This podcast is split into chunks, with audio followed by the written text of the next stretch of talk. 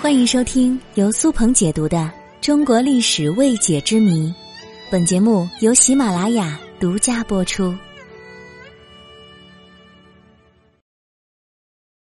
古代有相亲吗？男女结婚之前真的没有见过面吗？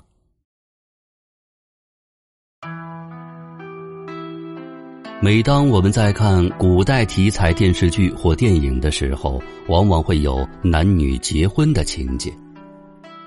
不知道大家有没有注意到，男子去女子家提亲都是父母去的，说媒的时候也是双方父母商讨的，这其实就是古代的相亲了。在我国古代。人们结婚讲究的是父母之命、媒妁之言，而不是像现在一样的自由恋爱。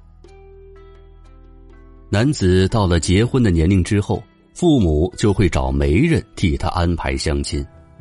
这种相亲并不是现在的这种相亲形式，而是由双方父母见面，并且观察对方的家庭地位是否与自家相符。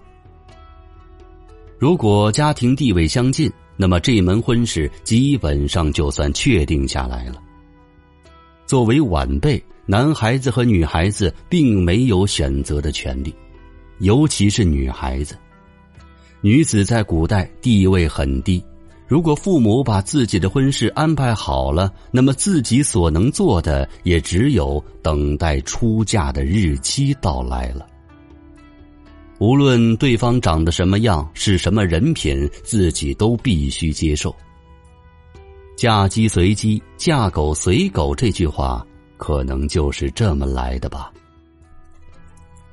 但是，我们也不排除一些大家族对自己的女儿宠爱有加，害怕自己的孩子结婚以后受委屈，于是就有了抛绣球这一选择对象的方法。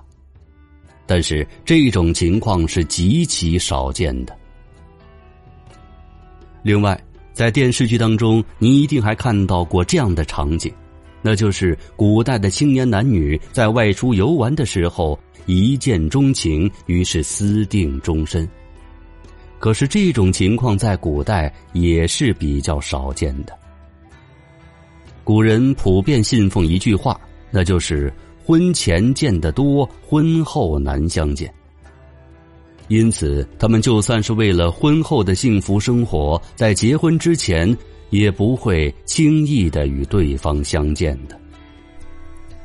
因为古代的女方父母相信，自己的女儿正处在年少无知的阶段，这个阶段的女孩很容易被男子轻易的欺骗。所以他们会尽可能的避免女孩子在这个阶段外出与男人相见。所以古时候并不会像我们现在这样婚姻自由，青年男女的婚姻一定会被父母和媒人干预。所以这样也导致了古代很多的悲剧性婚姻。喜欢喝茶的朋友可以加这个微信号幺二二八九零零五七六，他们家有金骏眉红茶、正山小种红茶、日晒白茶、大红袍、铁观音、高山云雾绿茶等茶叶，物美价廉。需要茶叶的朋友，请添加微信号幺二二八九零零五七六幺二二八九零零五七六，谢谢各位。